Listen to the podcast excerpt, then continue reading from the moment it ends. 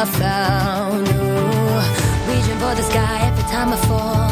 I get back up. If I never try, how will I know what I'm made of? There will be a time when the sunshine feels like the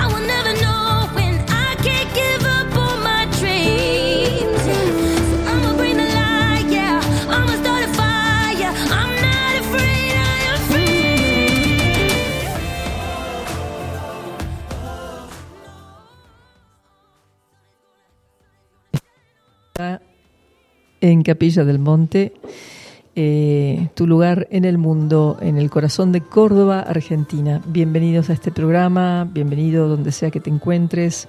Gracias por estar en mi mente y compartir este momento de reflexión, de sanación, este momento mm, radiante, porque realmente hoy ha sido un día espectacular, de esos lindos días que tenemos al comienzo de, de mayo. Y hoy en la radio estoy acompañándome, como todos los jueves, con Ariel, que me hace de operador técnico, que a veces interviene con alguna duda, alguna pregunta en el discurso que yo voy desarrollando en el programa. Y un poquito más tarde lo vamos a tener de invitado a Fabián Ceballos, a quien algunos de ustedes seguramente ya han escuchado muchas veces porque él tiene su propio programa los días sábados. No recuerdo el horario, pero en la mañana. Así que mm, va a ser un programa completo con muchas cosas. Y mm, bueno, hoy es un día mm, en donde estuve reflexionando mucho sobre el tema del miedo, porque es un tema que tuve que abordar varias veces esta semana y la semana anterior con diferentes situaciones y fue después de haber visitado a mm, una médica que quiero mucho, que me conoce hace muchos años, eh, que es la doctora Conchés eh, de acá del Pungo. En una charla que tuvimos, ella eh, luego de decirme, te hace falta tomar algunas medicinas homeopáticas para enraizarte un poco y para trabajar el miedo. Wow, me quedé con esa palabra, el miedo, ¿no es cierto? Wow, yo que soy tan desafiante a muchas cosas y que creo que soy tan este, eh, moderada en mis emociones, a veces, no siempre. eh, también muy pasional, de repente me encontré con esa palabra y me acordé de algo profundo que tenemos que mirar todos en nuestras mentes. Esta emoción, que es una, una emoción atávica, que viene de- tal vez desde el momento en que nos separamos de lo que llamamos la fuente o Dios o como cada, cada cual lo quiera llamar, cuando salimos de ese programa de perfección y entramos en este otro programa de imperfección, ¿no? que es la imperfección de la experiencia física, que a su vez es perfecta porque es donde venimos a aprender todo lo que fuimos olvidando. Me hizo pensar, wow, esto es un tema que tengo que seguir trabajando en mí profundamente porque eh, no lo tenía tan consciente. Eh, es evidente que cuando uno se da cuenta de su miedo, en mi caso yo trato de, de liberarlo, de trabajarlo de diferentes maneras que luego iré compartiendo, pero me tocó bastante fuerte esta, idea de que no lo tenía entonces tan trabajado y que todavía necesitaba seguir eh, investigando todo esto. El miedo es una um, emoción, como dije antes, atávica que nos permite muchas veces eh, interactuar en la Matrix de manera, um, digamos, cautelosa o defensiva en situaciones donde realmente eh, esta emoción es necesaria. Pero el miedo realmente está en la base de toda nuestra inconsciencia o conciencia, como cada cual lo quiera llamar, porque es el, lugar de la mente en donde nos sentimos solos. Y cuando digo solos, me refiero a solos de la protección de algo mayor, ¿no? Nos sentimos como que tenemos que hacer todo por cuenta nuestra, eh, debemos luchar contra las cosas, bregar por ellas, eh, esforzarnos denodadamente para conseguirlas y, y, muchas veces además en el camino nos pasan cosas. Eh, en, mi, en mi caso, esta semana mm, tuve una experiencia eh, que fue traumática para mí, mucho más traumática para mi perrito que tuvo un ataque justamente de parte de un perro mucho más grande que él y que lo terminó enviando a una clínica donde tuvimos que operarlo, dejarlo internado con todo lo que significó eso, ¿no es cierto? Porque eh, estando aquí en la Tierra tenemos muchos apegos a, las cosas que queremos y sobre todo nuestras mascotas parecen ser eh, ese lugar del amor que está en nuestra mente, que se manifiesta eh, justamente de manera inocente y cuando, cuando vemos eso peligrar, entramos en un estado de peligro nosotros también, ¿no? Como, uff, ahora qué me va a pasar a mí, o cosas que uno va maquinando en su propia mente. Así que fue una, una semana de tensión, de emoción eh, y de mucho miedo, miedo de que le pasara algo, porque en realidad fue bastante fuerte lo que pasó, ¿no? Y yo digo, yo quedé traumada, el perrito quedó mucho más traumado que yo.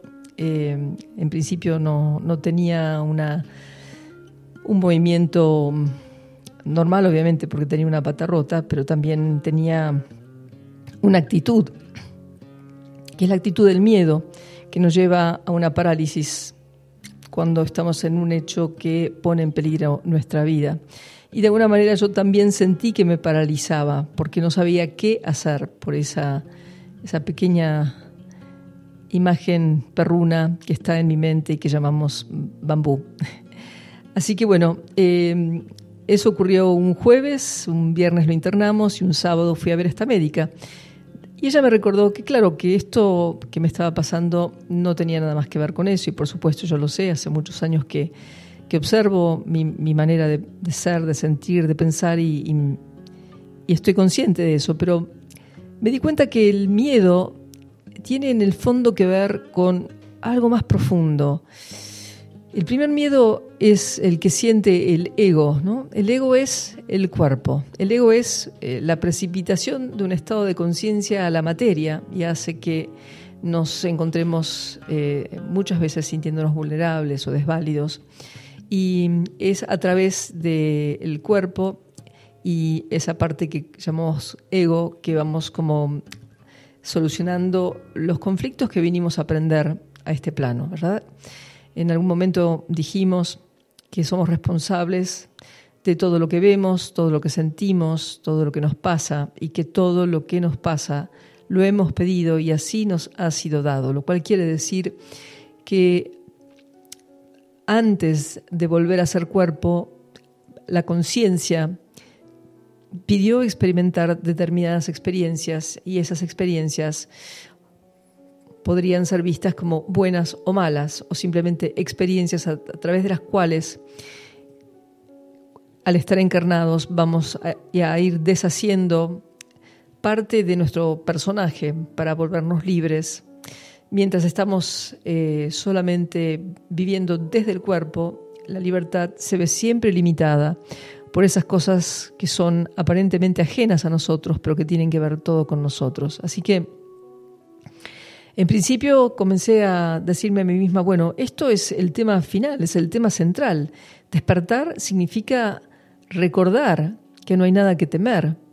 Y yo me lo puedo decir a mí cien veces al día, sin embargo hay una parte muy profunda y oculta que es el subconsciente, también llamado cuerpo emocional, también llamado el cuerpo de las emociones, que tiene en sí mismo una cantidad de datos e informaciones que provienen de muchas experiencias hechas aquí en la Tierra y que hemos venido a sanar para recordar que somos superpoderosos. Lo quiero decir así, ¿no? Porque los chicos eh, necesitan ver esos eh, cartoons, esos dibujos animados en donde uno se transforma y de pasar a ser un simple autito se convierte en un gran robot que puede luchar y vencer a todo el mundo o esas eh, también caricaturas que hemos visto en la infancia cuando leíamos las revistas de Superman y luego los vimos en las series y luego los vimos en las películas. ¿no? Esa parte nuestra súper poderosa que tiene mucho miedo de su poder y que se oculta para mostrarse a sí mismo que en el fondo no es nada y que en el fondo no tiene ningún tipo de ayuda. Por eso eh, comencé a hacer como un trabajo de, de observación que volvió a como revelarse este, esta misma tarde. Eh, en un momento observaba a, Bambú, lo veía temblar y me preguntaba si tendría fiebre. Está tomando muchos medicamentos en este momento por esa operación que tuvo. Y no, yo no atinaba a tomarle la temperatura, que se la toma de manera rectal, porque no tengo la menor idea de cómo se hace eso y me daba miedo hacer eso, a ver si se rompe el termómetro, a ver si lo hago mal, a ver si lo lastimo, a ver si no le gusta, a ver si sufre. Todos esos, esos reparos mentales que uno inventa para a lo mejor no ir hacia lo que tiene que ir, que es una, una, ayuda, ¿no? Yo digo ayuda a un animalito, en realidad la ayuda que yo doy es la que me estoy dando a mí misma, por lo cual hay un punto de la conciencia del ser humano en donde ir hacia, hacia el otro nos provoca miedo porque de alguna manera nos hace tener miedo de nosotros mismos. Es por ese motivo que mm, empecé a pensar que el miedo tiene que ver con la falta de fe, tiene que ver con la falta de confianza, tiene que ver con creer que las cosas que están ocurriendo, y ahí se me amplió un poquito más la mirada, comencé a a recordar cosas que estoy escuchando últimamente, que tienen que ver con todo, con la economía, con el gobierno, con los gobiernos, con el planeta Tierra, con el clima, con los cambios climáticos. Y a recordarme que, claro, estamos embuidos en el miedo, nos, nos nutrimos sin darnos cuenta de esa energía, que en realidad no es la energía de eso que somos. Nuestro ser no vive del miedo. El ego, sin embargo, se nutre y se regodea en el miedo.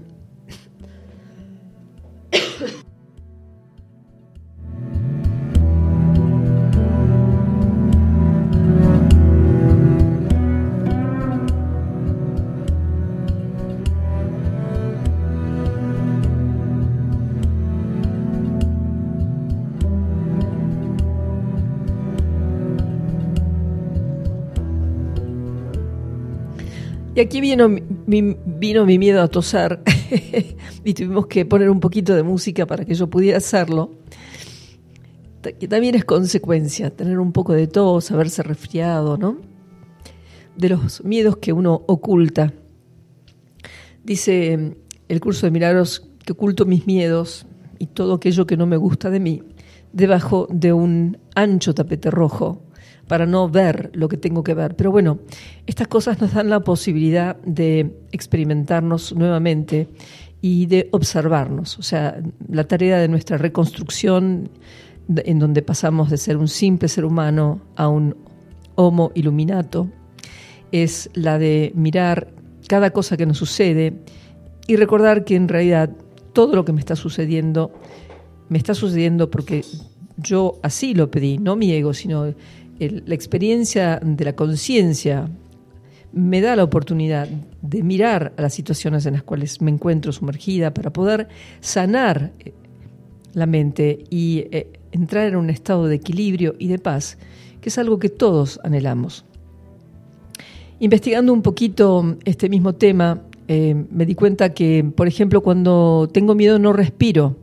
De hecho, mirando el bambú, viendo que tenía fiebre o creyendo que tenía fiebre, que en realidad no la tenía, comencé a, mm, sentir que estaba cerrando mi plexo solar. O sea, estaba eh, respirando acortadamente. Y me acordé, ah, tengo que respirar, inhalar y exhalar. Entre la inhalación y la exhalación está mi ser. Inhalar y exhalar. Inhalar y exhalar. Y de esa manera, en la medida que fui haciendo eso, Sentí que eh, mi plexo solar que estaba tenso comenzó a distenderse y pude sentirme más, más centrada y ubicada en esta misma historia, que es la historia de revisar qué hay en el contenido de mi mente que me impide ser completamente feliz y estar completamente en paz. Lo más interesante de todo esto es que cuando uno ha venido trabajando mucho sobre su autoobservación, algunas cosas ya no aparecen tan seguido. Pero estas cosas que nos sorprenden, estas cosas que aparecen de golpe, que no nos esperamos y que luego quisiéramos que no hubieran sucedido, en realidad ocurren simplemente para que podamos tomar conciencia de que todo lo que está ocurriendo está ocurriendo porque es un gran aprendizaje para mí y los que se encuentran a mi, a mi alrededor. Digo mi aprendizaje y cuando digo mi aprendizaje y mi sanación, digo que cuando yo me sano, no soy la única que se sana. Por lo cual, bienvenidas esas experiencias, bienvenidas a pesar de todo, a pesar del miedo. Y te dejo pensando un poquito con esto mientras seguís escuchando un poquito de música. Y cuando vuelva te quiero leer un poema de Jeff Foster que justamente comienza hablando del miedo y que me gustó mucho porque nos recuerda que como sea que sea la situación o la cosa para vos, vos tenés la posibilidad de transformar todo lo que te tiene en estado de miedo y pedir que ese miedo se reemplace por el estado real, que es el estado de la paz. Te dejo escuchando este tema de fondo y volvemos en unos instantes.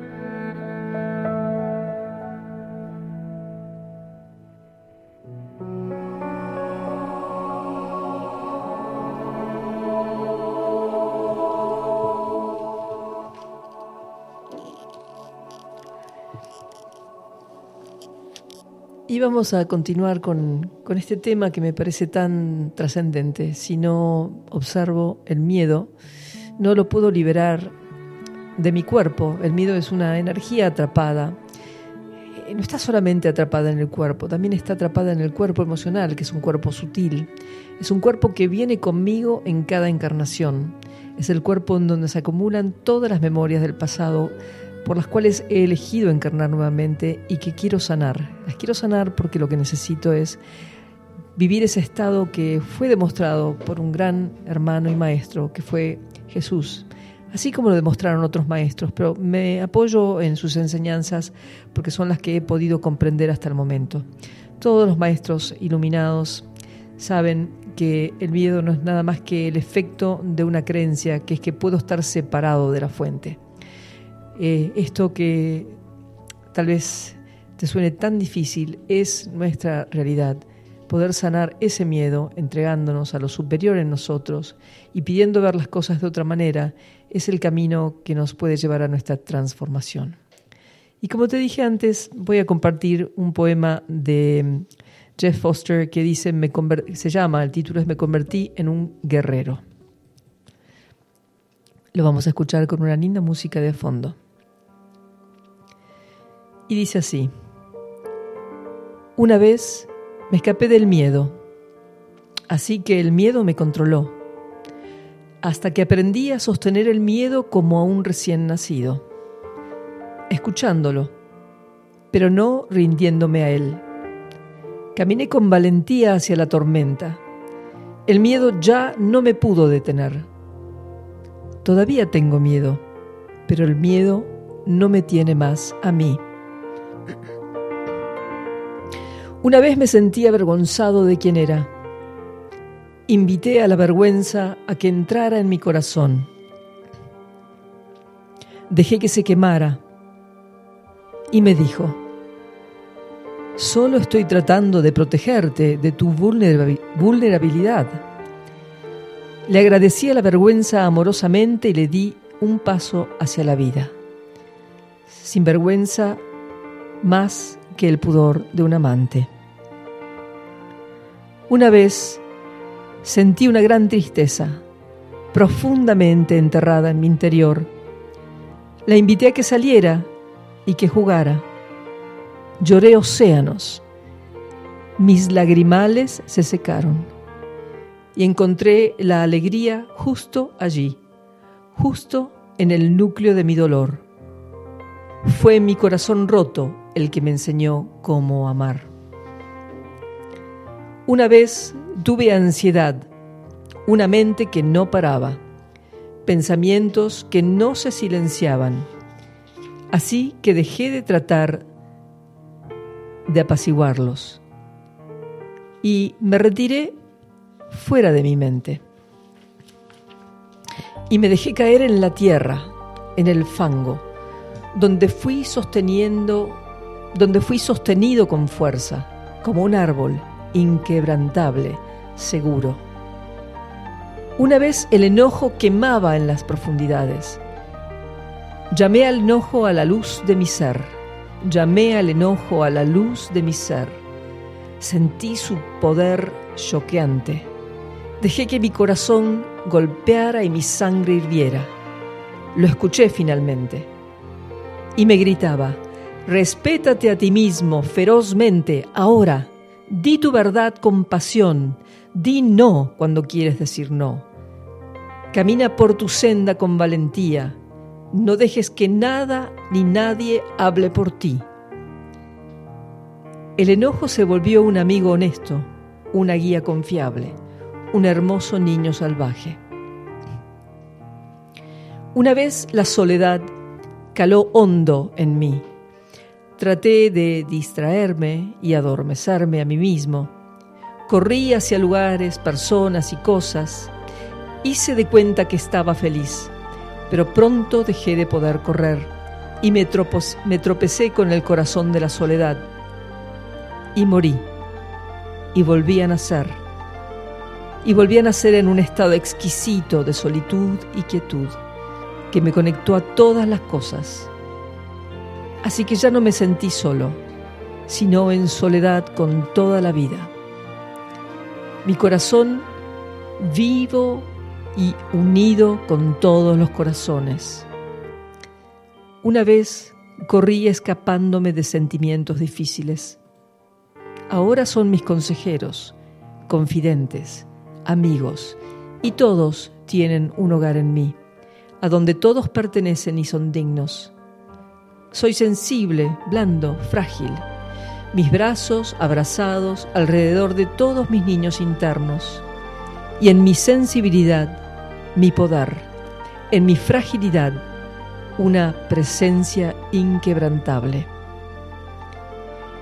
En las profundidades de mis heridas, en lo que he llamado oscuridad, encontré una luz brillante que ahora me guía en la batalla me convertí en un guerrero, amando, me volví hacia mí mismo y comencé a escuchar.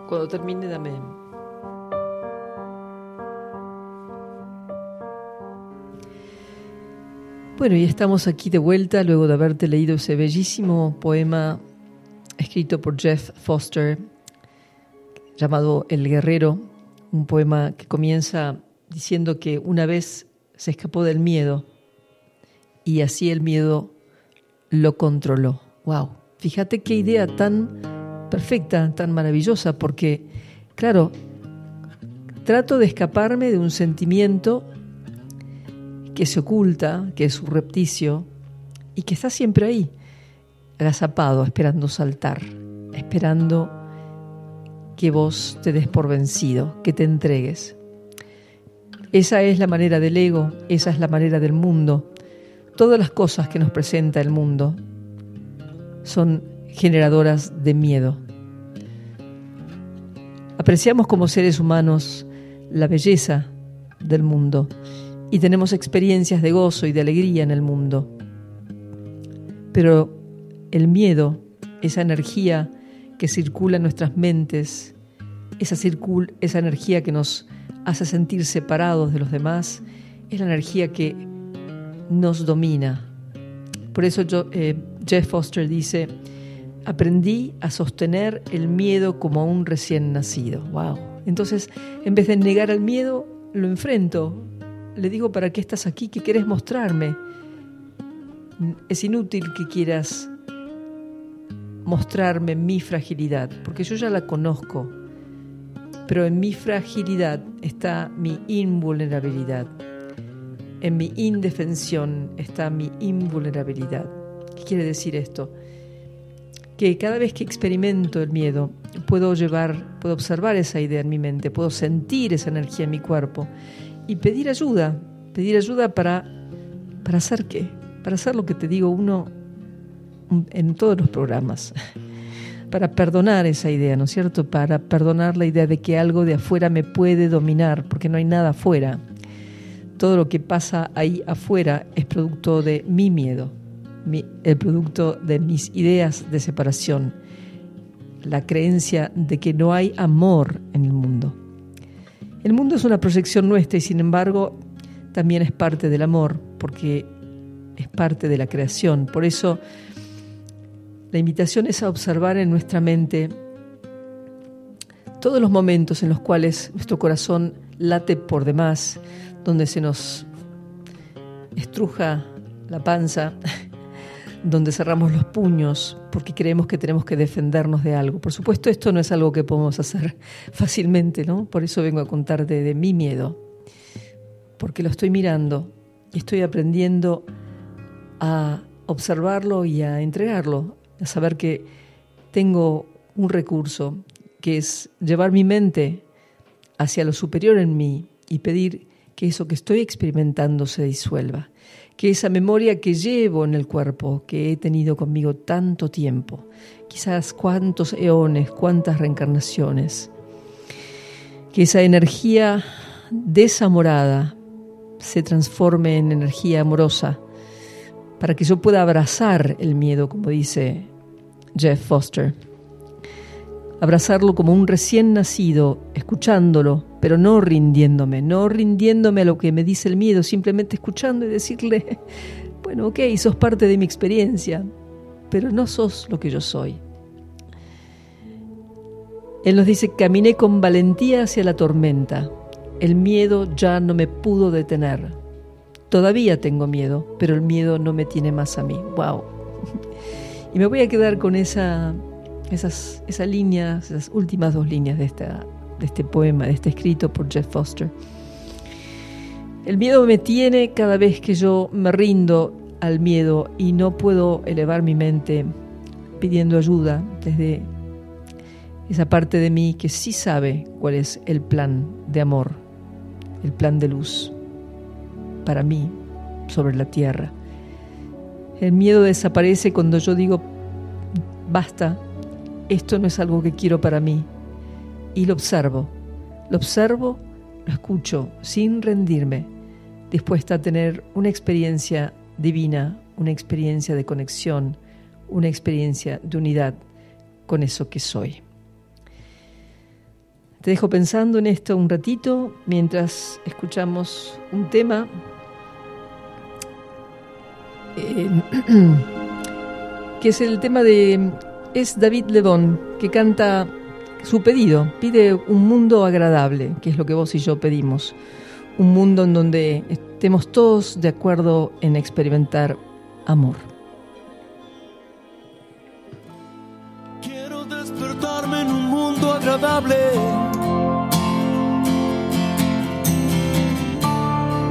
Quiero darme libertad.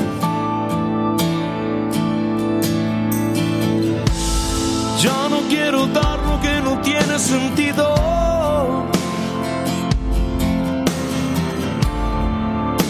Solo quiero aquí estar.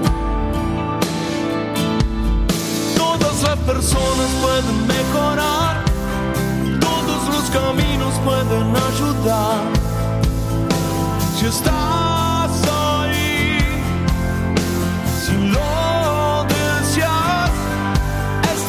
sueño y el de muchos más. Esta es mi casa donde quiero estar. Calmar viajar en paz.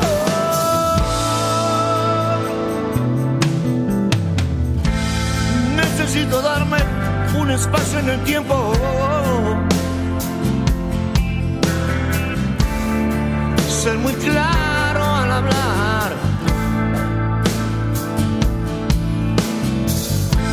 Sin informaciones que castiguen mi centro.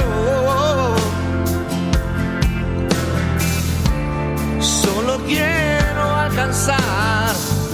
Uh, y todas las ideas pueden mejorar, todos los proyectos pueden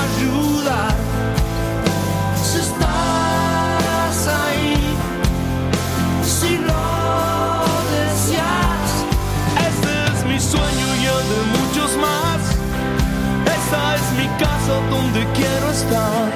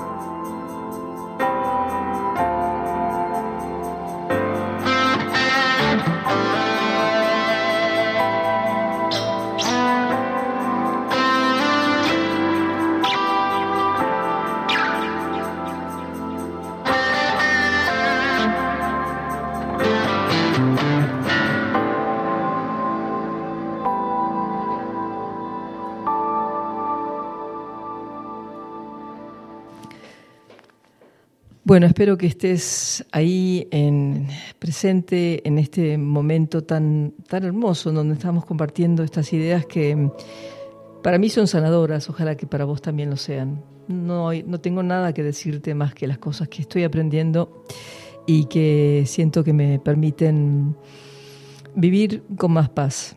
Mm, incluso esta idea del miedo que es tan... Em, que es tan subrepticia, ¿verdad?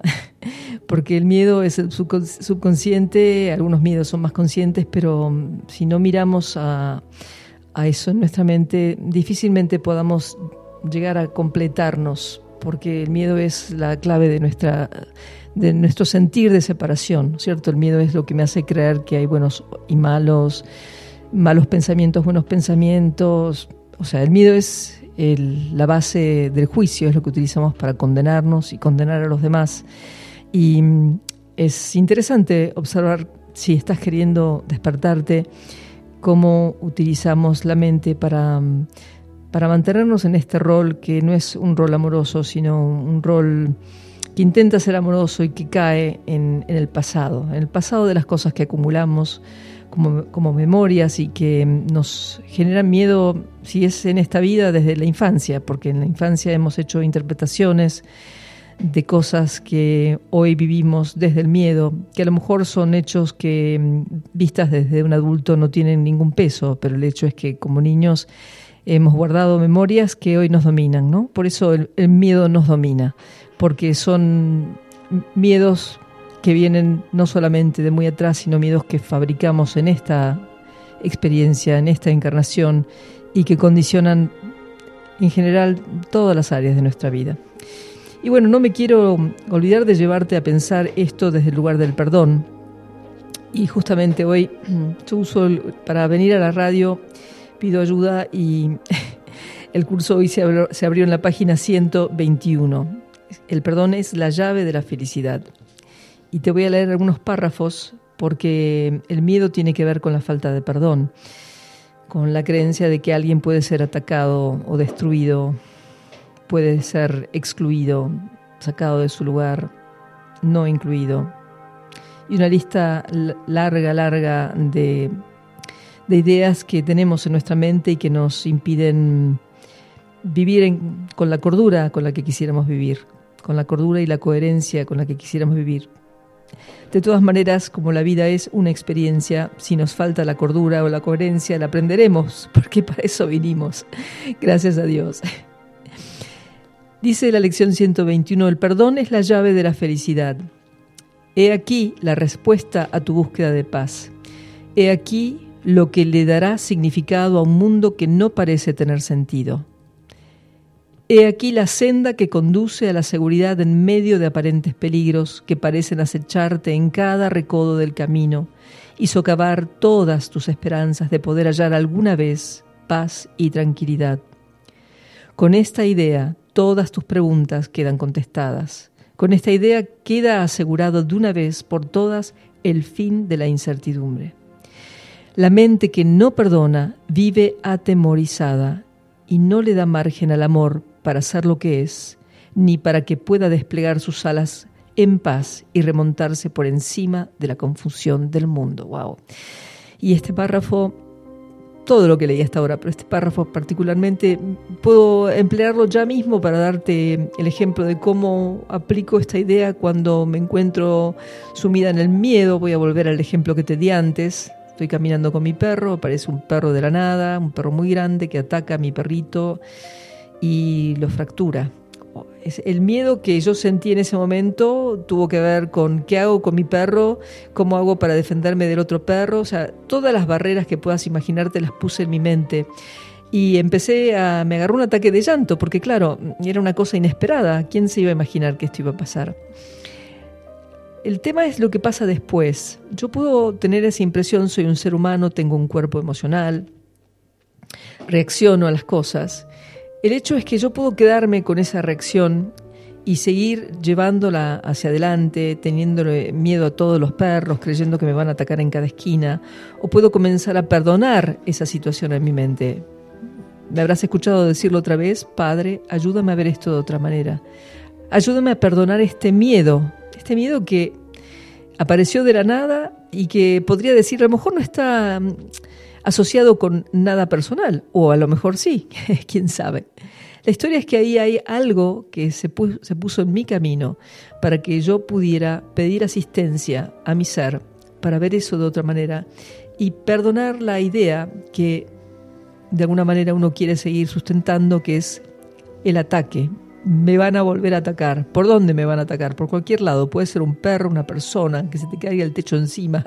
En fin, que si esa idea está en tu mente, entonces no estás pudiendo ver lo que está más allá de esa experiencia, que era simplemente eso, una experiencia para perdonar. Te dejo con esta idea, vamos a hacer una breve pausa y te dejo con esta musiquita de fondo porque después tengo a un invitado especial que llegó a la radio, ya lo conocen, como les dije anteriormente, él tiene su propio programa hace años en esta radio, otras radios. Así que dentro de un ratito se los voy a presentar. Gracias por estar ahí.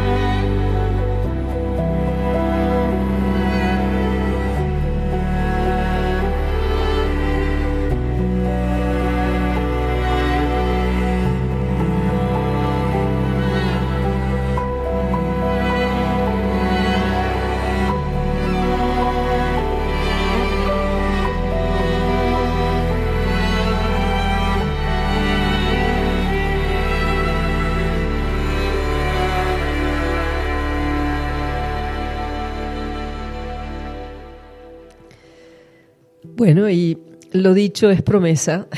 En el estudio está conmigo alguien que conozco hace muchos, pero muchos años, muchos años ya, que vengo cruzando em, eh, desde el momento en que vivía en Buenos Aires y viajaba para acá, cuando tuve un retiro con mis hermanas en, en Valle Hermoso y él estaba acá en Capilla del Monte armando una revista que luego yo extrañé mucho, que era El Tercer Ojo. Eh, un hermano que hace muchas cosas por Capilla del Monte y por la gente que lo, que lo contacta, que lo convoca. Su nombre es Fabián Ceballos y ustedes, muchos de ustedes lo conocen.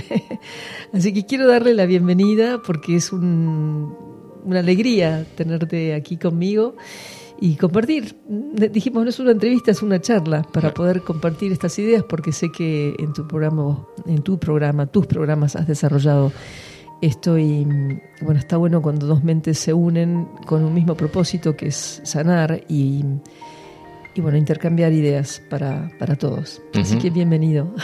Hola Gaby, qué gusto, qué gusto estar acá, acompañarte, estar con Ariel, estar en esta radio que quiero tanto, eh, que, que, es tan transparente, ¿no? Que es una, un lugar donde nos encontramos tantas personas todo el tiempo. Y qué bueno que se hagan más programas y, que se difunda todo esto que, estamos queriendo entre todos compartir, ¿no? Qué bueno lo que decís porque es verdad, tenemos un punto, es como si el universo nos hubiera dado un punto de comunicación que, sale de sale de lo individual y se vuelve, se multiplica, ¿no? Porque la radio, la radio, Spotify, es multiplicadora y Em, no quiero dejar afuera a Ariel, que antes hizo un comentario y que dijimos que lo vamos a aprovechar para Dale. nuestra charla, ¿no es cierto? ¿Qué tal? Buenas tardes, Gabriela. Fabián, un gustazo que Ari. estés acá. ¿eh? Gracias, Eh, gracias. no, por- yo te había comentado que un maestro de Reiki me dijo una vez que el miedo eh, era la emoción raíz de todas las emociones negativas. Ese era mi comentario. mi humilde aporte. Gracias. Es mu- muy claro, ¿no? Muy claro, te tira para abajo tanto, pero también te le puede ayudar a levantarte de, de un estado de letargo, porque, no sé, yo creo que a veces estamos pensando que no tenemos miedo, pero estamos dormidos, ¿no? Y, y- y cómodos, y, Claro. y esa comodidad te, te pone en estado de letargo. Entonces, al- algún disparador como esto de, de tu... ¿Cómo está tu perro? Bueno, ahí está, está tomando sus medicinas y está con su, su tutor en la patita, clavitos Eh, adentro. pero va a andar bien. Está, está bien. Va a ¿no? andar bien, va a andar bien. sí, Y te dispara para otro lado totalmente diferente a lo que venías manejando, ¿no? O sea, es, es inspirador. Da miedo tener miedo, pero es inspirador también. Te- Tienes razón, totalmente. Y yo pensaba hoy justamente, eh, pensaba un poco, digamos que nos, nos venimos uniendo, yo, bueno, porque me mudé a Santa Isabel, nos conocemos todos hace mucho tiempo, pero bueno, conocí a más hermanitos que están en, en esta búsqueda que es volvernos más íntegros, ¿no? Despertarnos y pensaba en el miedo al fuego, ¿no es cierto? Algo que yo no viví directamente, pero que sé que vos sí viviste porque fuiste parte de, digamos, de las personas que intentaron ayudar y que siguen intentando a raíz del, del trabajo que se formó en, en comunión con otros hermanos ahora en Santa Isabel, ¿no? Y pensaba en ese miedo, ¿no? Que es cómo lo, lo, lo, lo viviste, porque yo no estaba, estaba en, yo vivía todavía en, acá en Capilla, no Sí. estaba allá en Santa Isabel. qué sé yo, eh, fue- fueron muchos días de preparación de, pa- para poder, sin saber que el fuego iba a llegar a 10 metros de mi casa, eh, fueron como muchos días de preparación para, para que cuando llegue a casa estar ahí, sin miedo. Eh, fueron muchos días de ir a, a Ongamira, a la zona de, de- del Valle del Silencio, de diferentes lugares que estaban lejos de casa, 10 kilómetros, 15. Y decía, bueno, esto se apaga acá, y se apaga acá, y íbamos con un grupo de amigos, y todos los días, durante, creo que fueron como 14 días. Y nunca pensabas que el fuego iba a dar toda una vuelta, iba a, casi pasar la ruta 38, eh, pasar la ruta 17, y, y un día a la mañana te levantás y, y ves el fuego cerca de tu casa y decís, bueno, llegó hasta acá. Eh, y la verdad que estaba tranquilo.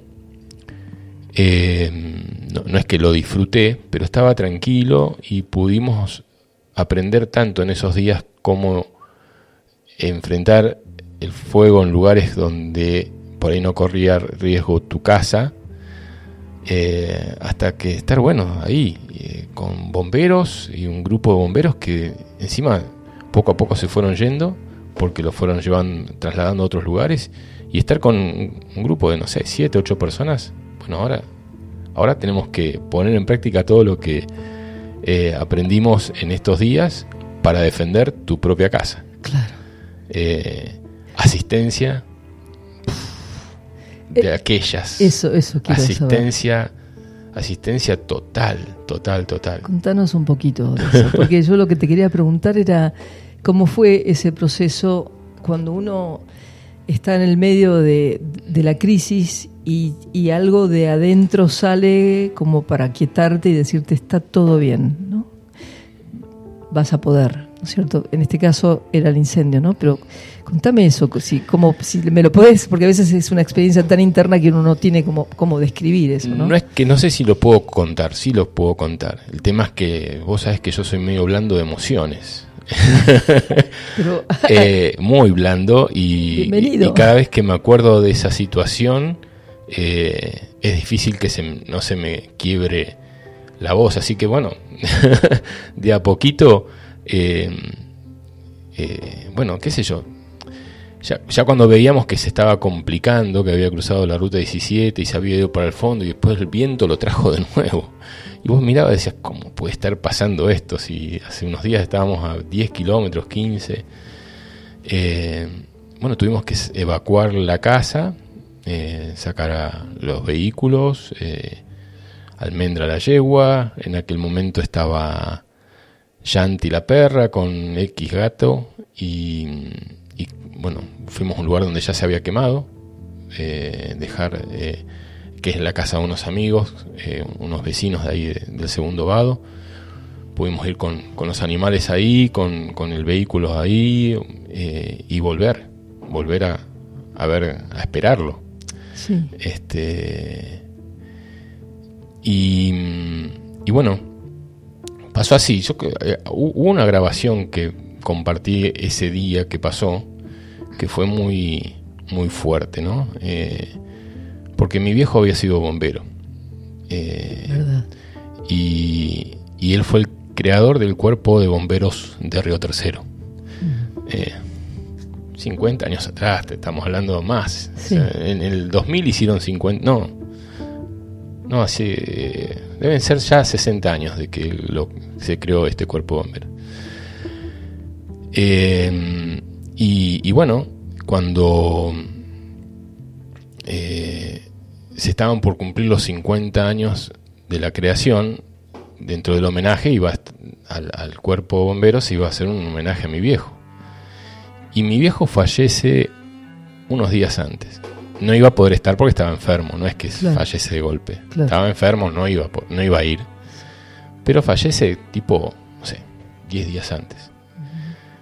Entonces, eh, al cementerio en Córdoba, vienen dos camionetas del cuerpo de bomberos a llevar su, su cuerpo, eh, a hacer la ceremonia, vinieron todos vestidos de gala. Eh, hacemos la ceremonia de cremación, yo le canto a mi viejo, y cuando le canto una canción de los indios Hopi, se me acerca un, un bombero y me dice, yo lo conocía bien a tu viejo y, y mi papá también, porque cuando tu papá era jefe, mi papá era bombero. Este, bueno, charlando algunas cosas de lo que hacía mi viejo, era muy jodón con los chicos, qué sé yo.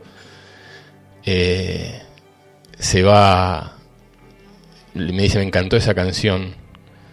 Y, y bueno, yo a partir de ese, momento empecé a cantárselo después a mi mamá, a muchos padres de amigos, o algún amigo también que se ha ido. Eh, cuando estaba viniendo el fuego, eh, yo salgo a la tranquera de casa y estaba con mi mujer, con Karina, con Manuel Torres, un vecino, y veía que venía el fuego para casa y dije, yo voy a parar. Cuesta, ¿eh? Tenemos un poquito de agua para acá y te sostengo. Yo voy a parar. Si querés, pongamos un poquito de música de fondo. Todo bien, todo bien. Así lo voy a poder contar. Dale, dale. Eh, al primer, la primera camioneta que pase la, la voy a parar porque ellos van a ser nuestros ángeles.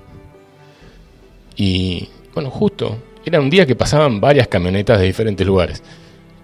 Entonces, este, paro la primera, me pongo a charlar con los muchachos, digo, miren, acá al fondo yo vivo a 900 metros de la tranquera, hay varias casas, estaría bueno que vengan a ver qué pasa porque eh, está complicada la cosa. Y cuando me miro, el, la puerta de la camioneta eran de Río Tercero. Wow. wow, qué fuerte. Sí, sí. Y cuando miro al que maneja, le digo, vos estuviste en el velorio de mi viejo y me preguntaste por esa- canción. Wow. Milagros. Le digo, qué loco que estés acá. Hay cosas que no entendemos. Exacto. Bueno, más allá de que cuando le digo, recién le acabo de contar a mi mujer que ustedes iban a ser nuestros ángeles, tal me cual. dice, yo me llamo Ángel. Yo Ay, me Dios. llamo Ángel, Ángel Berrino. Digo, tu papá era bombero con mi viejo. Y. Y bueno. Un montón de situaciones fueron, trataron de apagar el fuego, los llamaron, se tuvieron que ir, nos quedamos solos. Ahí no decidía él, no decidían la cúpula. Que no sé si manejaron bien las cosas, pero no eran los bomberos o los jefes de bomberos de diferentes lugares. En la camioneta había gente de la zona, de, allá de Río Tercero, y lo conocían a mi viejo. ¿viste? Entonces es como que... Como si Dios, la fuente, como quieras llamarlo, ¿Y te, te acordás que el papá de él también había sido bombero? Claro. Entonces, Sí. ¿cómo es? Entonces yo ahí grabé un audio y dije, siempre, siempre, siempre estamos asistidos. Así es. La magia eh, está al, al- al alcance nuestro si la queremos y lo positivo y lo negativo, si existe eso, también, porque se, se me podía quemar la casa. Y yo ahí dije, ¿qué seguridad podemos tener ante una situación como esta? Todas. Wow, qué aprendizaje. Todas, ¿no? Hay más detalles, pero no me los acuerdo ahora. Eh, pero bueno, eh, nos sacamos fotos, eh, pasaron cosas muy lindas. S- Salió esta, es- esa grabación, salió en diferentes medios. Con Ángel no nos volvimos a ver, pero quedó una linda relación. Yo tengo que ir a, a hacer mi trabajo a, a- a Río Tercero porque yo nací ahí. Entonces quiero ir a visitar el cuartel de bomberos, que imagínate que toda esa grabación que yo hice que estaba muy linda, en, en Río Tercero en aquel momento fue medio como un furor. Entonces yo, yo quiero ir a ver el cuartel de bomberos donde estuvo mi viejo. Eh, quiero ir a ver donde nací, que hace mucho tiempo que no voy allá.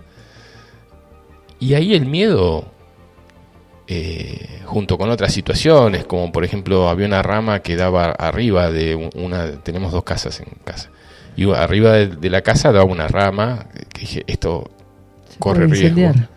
Claro. Entonces agarré la motosierra para cortarla, le intenté como 50 veces arrancar y no arrancó, dije, acá no va a llegar el fuego.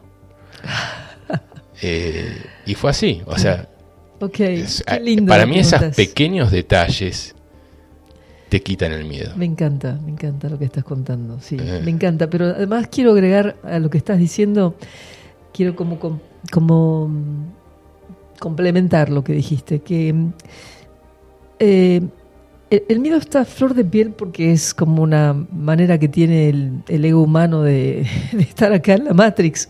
Cuando nacemos somos inocentes y no tenemos miedo. El miedo se cultiva, digamos, con el tiempo porque te lo instalan los padres, lo traes como memorias, como Sí, somos sí, grandes. sí. Pero en verdad, en la medida que uno va siguiendo, que creo que es un poco, eh, o sea, yo no te he preguntado, y bueno, ¿y cómo llegaste a esto y de dónde venís? Porque tal vez sea para otro programa, y además muchos lo deben saber ya, pero el hecho es que cuando hay una confianza, que creo que es la que uno tiene, vos te fuiste a vivir al medio del monte, no es que vivís no Mm. en una gran ciudad, por lo cual te arriesgaste a, vivi- a vivir una vida mm, que para otros sería una vida de miedo. ¿Cómo vas a vivir ahí? Todas las alimañas y las víboras, y- ¿no es cierto? Los pumas, ¿qué puede haber ahí arriba? Sin embargo, algo tuyo, ¿no? En tu, en tu, yo lo diría, la matrix de cada uno, ¿no? En la matrix está la salida de un estado de conciencia, que es el miedo. Y, y se nos pone adelante según, según el miedo que dejemos de tener. En tu caso, esto que contás, que se, se presentan personas relacionadas con tu padre, no puede decir, tu padre estaba guiando todo eso de alguna manera, ¿no es cierto? Ni- pero ninguna duda. Y se debe, con el padre de, de Ángel Perrino se deben haber puesto a jugar, decir, ah, bueno, a ver, eh, pasá ahora con la camioneta que está Fabián afuera. Y, y así fue. O sea, que podría haber sido otra camioneta, otra gente, nada. Pero a lo que voy es que cuando uno va, eh, cuando uno va tomando confianza en esta comunión que es con, que no te lo he preguntado, pero entiendo que es así, ¿no? Cuando uno tiene como confianza con el ser, con lo que, con, con lo que nos vive, ¿no? Eh, yo en mi caso lo siento en mi corazón, como una, una cosa en mi corazón que, que dice esto está bien o esto está mal.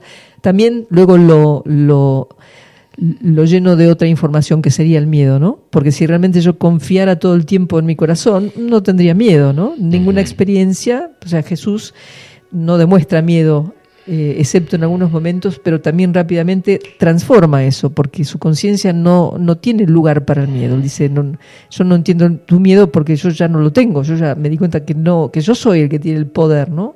El poder ilimitado de una mente crística, ¿no? Que creo que es también es- esta historia. Uno vive en el medio del monte y confía en algo que está más allá. Tal vez uno llegó acá, ahora te voy a preguntar por qué viniste acá. uno llegó acá porque tuvo una experiencia con las luces, como me pasó a mí. Eh, ¿no? Tuvo, yo tuve la gracia de conocerlo a Ángel porque era amigo de mi viejo. Eh, pero mm, de- después está todo lo demás que uno viene a aprender acá, ¿no es cierto? De, de repente, y, y vuelvo a esta idea, en, en nuestra Matrix, en nuestra Matrix individual, están las salidas del miedo.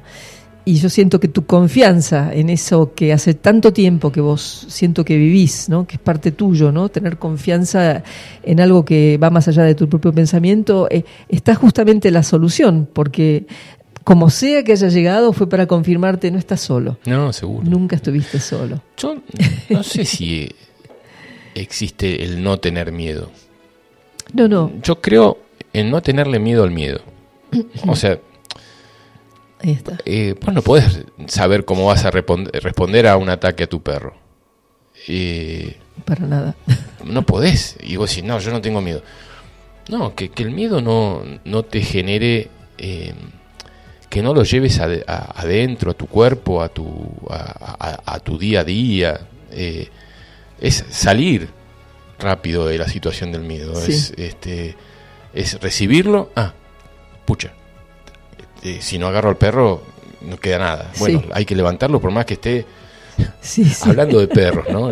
Una vez estábamos con un grupo de de, de amigos en, en- en el, en- ahí en el río, en el dique. Estábamos pasando una tarde hermosa, qué sé yo, éramos como 10. Y yo tenía un perro que era muy cabrón, muy cabrón. Este. Y. chiquito, pero cabrón. eh, y aparece una señora con dos perritos chicos y un dogo. Enorme el dogo. Y el perro, el dogo iba andando y este lo va a enfrentar. En dos segundos el dogo estaba arriba de mi perro y se lo iba a comer.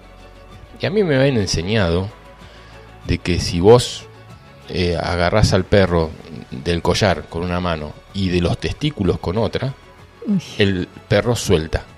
Ajá, ajá. Yo no lo pensé. O sea, mi perro iba a desaparecer. Sí. Eh, así que agarré al, al, al dogo del collar y le agarré de los testículos y apreté.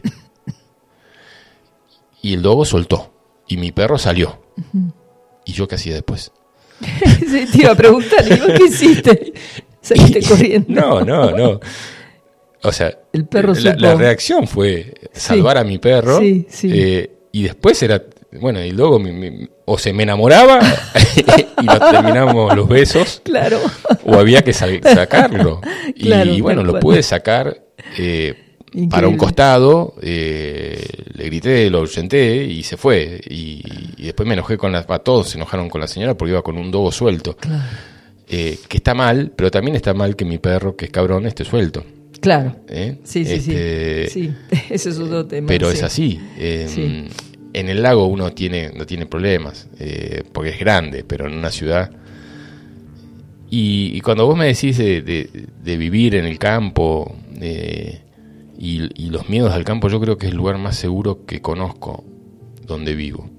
Es, eh, me puedo tener la confianza de dormir con la puerta abierta porque de donde nosotros vivimos, que son 900 metros desde la tranquera hasta casa, eh, si hay alguien que va a robar, lo aplaudo, le doy plata, porque hay que subir 900 metros que a veces un auto no sube.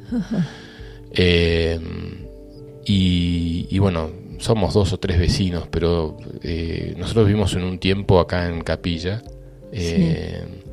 por, por cuatro años mientras armábamos el paseo holístico y ahí este ahí sí tenía miedo Eh, o por lo menos Cari me decía yo de noche no me quiero quedar acá Mm, Eh, y Sí. nos- nos ent- vivimos en dos casas y nos entraron a las dos casas Eh, no se llevaron nada Ah. Claro, no, no claro. estábamos nosotros pero me dice Cari yo acá no vivo sí.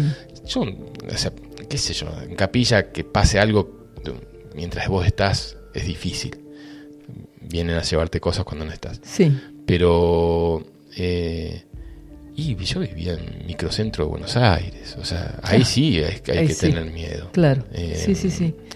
Eh, Sí, sí, de hecho yo también me mudé aquí eh, después de que me asaltaran, me rompieran una, tuve una, una cosa muy fea me pasó, me rompieron el vidrio, me sacaron la cartera y yo me quedé, no sabía si me habían disparado o qué había pasado. Cuando me agacho no tengo la cartera y me empiezan a decir, no, no se preocupe, que está muerto. ¿Cómo que está muerto? Y un, un chico que trató de, bueno, el que me robó estaba en una motocicleta y el chico que lo llevaba, había una cortada, derrapó, el que estaba atrás se cayó y se, se dio un golpe en el occipital y, Y quedó fue instantáneo. Pero yo no entendía, no entendía qué pasaba, no entendía porque no era un instante antes, yo estaba manejando esperando un semáforo para ir a otro lugar, o sea que fue como Eso fue en Buenos Aires. en Buenos Aires. Y de ahí en más, eh, bueno, ya estaba dando vueltas pensando en ya quedarme a vivir, porque yo aquí en, en Córdoba tenía el retiro, ¿te acordás? El retiro holístico alternativo en, en Valle Hermoso. eh, pero bueno, iba y venía, iba y venía hasta que se dio esta, este lugar acá en Capilla. Y mm, eso me hizo pensar que este lugar era el más seguro. Y cuando llego, Te pasa lo mismo. en el 2007, no, eh, voy a la techada y escucho a la gente alborotada porque alguien había entrado en un negocio con la mano dentro de la campera como si tuviera un revólver y había amenazado y pedido plata. Y luego, am, ¿te acordás de Victoria, la, la socia o no sé, la empleada de Eli, la dueña de Nahual, Sí, librería sí, sí, esotérica? Eh, habían estado dos personas adentro tratando de, bueno, dos horas adentro del negocio con mochilas, sin hacer nada, pero no- ni iban ni venían. Bueno, todo eso pasa cuando yo llego a Capilla después de venir de Buenos Aires. Pero eh, para no hablar tanto de, de, de- de- Sí. de robos, de cosas, Sí, ¿no? sí. Porque quizás, pero eh, más de la situación. A vos te pasaron cosas acá también. Sí. Yo he visto mucha gente irse de capilla porque huían de otros lados Sí. eh, y le volvían a pasar de acá. Eh, y, y- y te lo decían así. Yo vengo de otro lado porque vengo huyendo de, de esta situación. Y no, eh, no, para mí no es la forma huir de las situaciones, sino atravesarlas, entenderlas, a veces agradecerles porque te hicieron venir acá. ¿Entendés? Entonces, eh, yo me acuerdo, había un... eh, eh, ahí en la ruta están los chinos, ¿viste? El supermercado de los chinos. Sí, Y antes había habido un otro un tipo de Buenos Aires que no sé la cantidad de veces que le había pasado de robos en su supermercado, no sé en qué ciudad. Y, y, se, y se, se fue huyendo y se vino acá. Acá no le pasó nada, pero eh, me acuerdo que él estaba re contento, pero el hijo no estaba contento porque tenía, no sé, 15 años y se, había separado de sus amigos. Eh, y bueno, la cosa es que el, el muchacho, yo lo veía siempre, iba a comprar y lo veía y estaba re contento y el hijo te atendía en, en la, en, el, en, la, en la caja y te atendía con una cara que yo digo, no me, no me da placer venir acá, entonces dejé de ir. Y fui como al año porque tenía una urgencia de comprar y estaba el hijo sonriente. ¿Eh? Y el papá al lado y el hijo sonriente. Che, loco. Y lo, lo llamé y le dije, ¿te puedo decir algo? Vos sabés que yo dejé de venir porque me atendías con una cara de, de tujes este, y no me gustaba. Entonces, eh, te lo quiero decir porque me gusta que estés contento. Me dice. Y una sonrisa oreja le dice, es que me pegó capilla, me dice. Le había pegado capilla. Eh, ¿Qué voy con esto? O sea, eh, he visto mucha gente irse del lugar por, por estas cosas. Eh, y yo creo que cada situación que vamos atravesando eh, las, las- se nos presentan para atravesarlas, no para esquivarlas. Eh, si uno se va esquivando algo, no, porque mi pareja, porque esto, porque lo otro, y vas a encontrar en Capilla o en Charbonnier o en Quebrada de Luna la misma persona totalmente. para hacerte entender que, Sí. que lo otro que, que te fuiste, te enojaste este, y dejaste de ver y no le hablaste nunca más, era un maestro eh, que te quería enseñar algo. Duelen, obviamente esas enseñanzas duelen, hasta que uno empieza, para mí, eh, a aprender de esas enseñanzas sin que duelan y empiezan a hacer, ah, te- te- tengo otra, una perlita. Sí. Eh, Sí, porque yo tengo también algo para compartir que tiene que ver con lo que acabas de decir. Creo que vos estabas ese día que eh, estuvimos hablando con la gente de policía de, de- de Córdoba y que de, de acá de la zona y que estuvimos charlando. A nosotros nos entraron acá a- al negocio. Eh, y, y el tipo que entró se, ol- se olvidó el, el celular y en el celular estaban las fotos de, de su DNI. Ah. Eh, así que al toque supe quién era el que había entrado y Claro. bueno. Eh, Quería que lo atraparan. eh, Poner fin a su y- delirio. no, y al final, no, no lo dejaron libre. No, no es su prueba suficiente Ah. que te olvides el celular Ah. en la casa. Bueno, no importa. Eh, la cosa es que yo- yo, eh, hasta ese momento yo tenía parcialmente cerrado el negocio y después de esto lo cerré. Lo, lo- lo completé de cerrar. ¿viste? O sea, Eh, hiciste el cierre completo porque antes tenías era una- ingreso. era parcial Claro. y, y tenía que armar todas las veces el negocio. Sí, sí, sí, y lo tenía que hacer yo. Entonces, eh, cuando lo cierro, le pongo alarma, le pongo cámaras Sí. y dije, ¿y qué pasa si no estamos más con mi mujer y, y le pedimos a Analía, que es una grosa, que se haga cargo del negocio?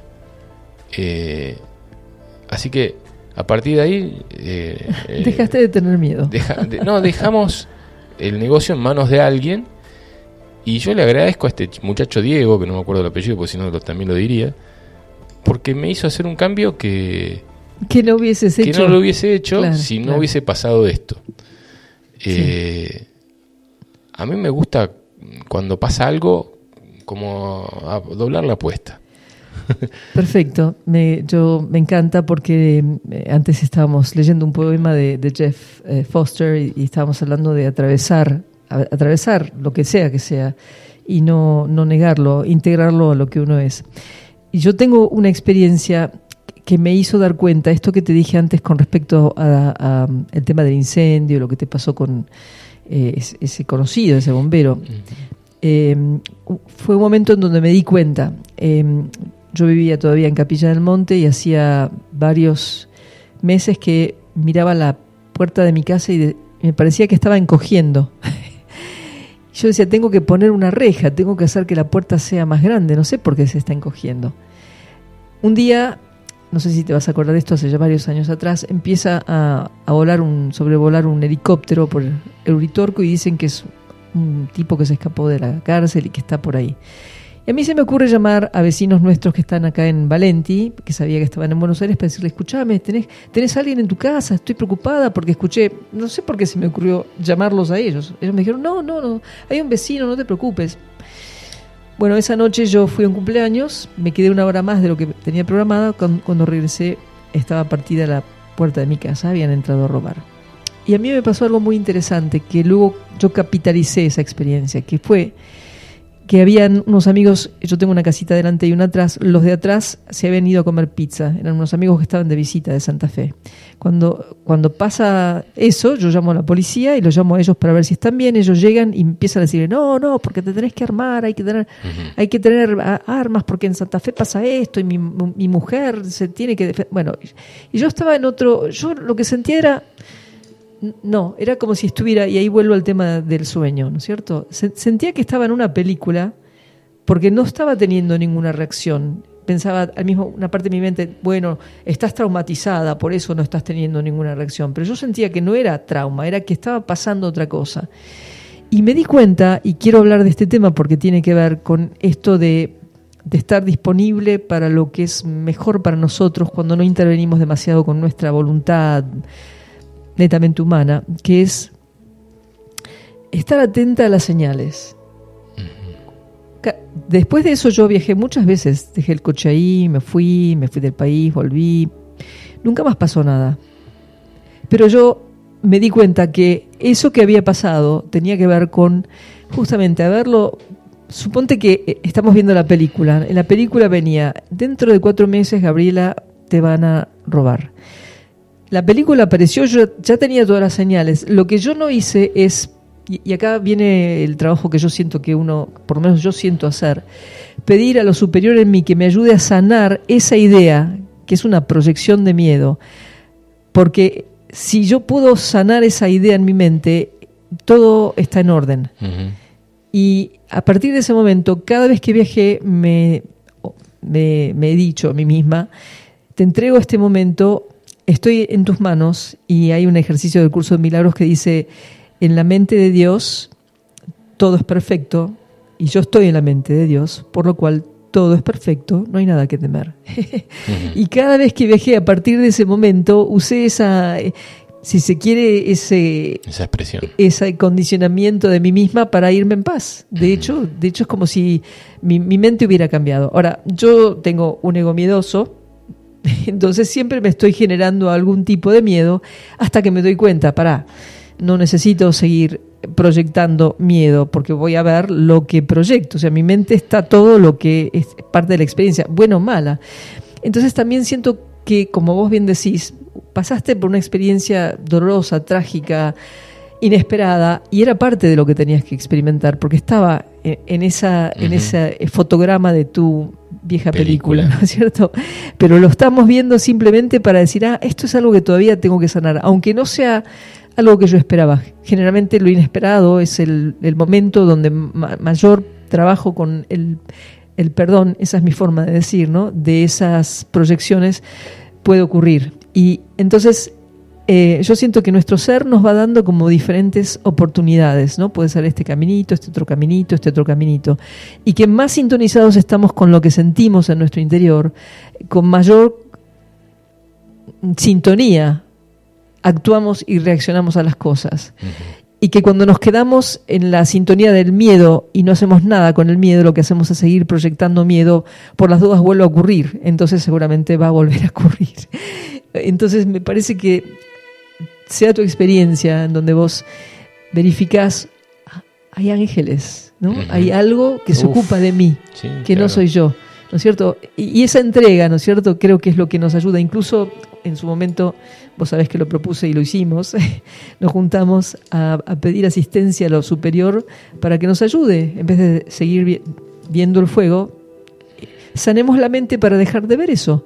Y si vuelve a aparecer, volvamos a hacer lo mismo, ¿no? De la misma manera en... Sí, sí, aparte, creo que lo dijiste vos, o sea, eh, no tenemos que tenerle miedo al fuego, es uno de los elemen- elementos más importantes que tenemos en la naturaleza y en la vida. Nuestra sangre se mueve a través del fuego, del bombeo del corazón. Así es. No es hacia el fuego que tenemos que tenerle miedo, eh, sino a la situación de, de- de- del escaparse el fuego que eh, hace una limpieza cada cierta cantidad. Nosotros eh, tuvimos dos fuegos fuertes que pasaron por arriba de casa. Uno a, a- a me- a mediados de la construcción, no, no se podía quemar nada, pero vino desde Acochinga y llegó hasta la ruta 38 en- sí. en el año 2008 Sí. nosotros estamos construyendo. O sea, todo lo que conocíamos eh, del lugar, el 80% se quemó.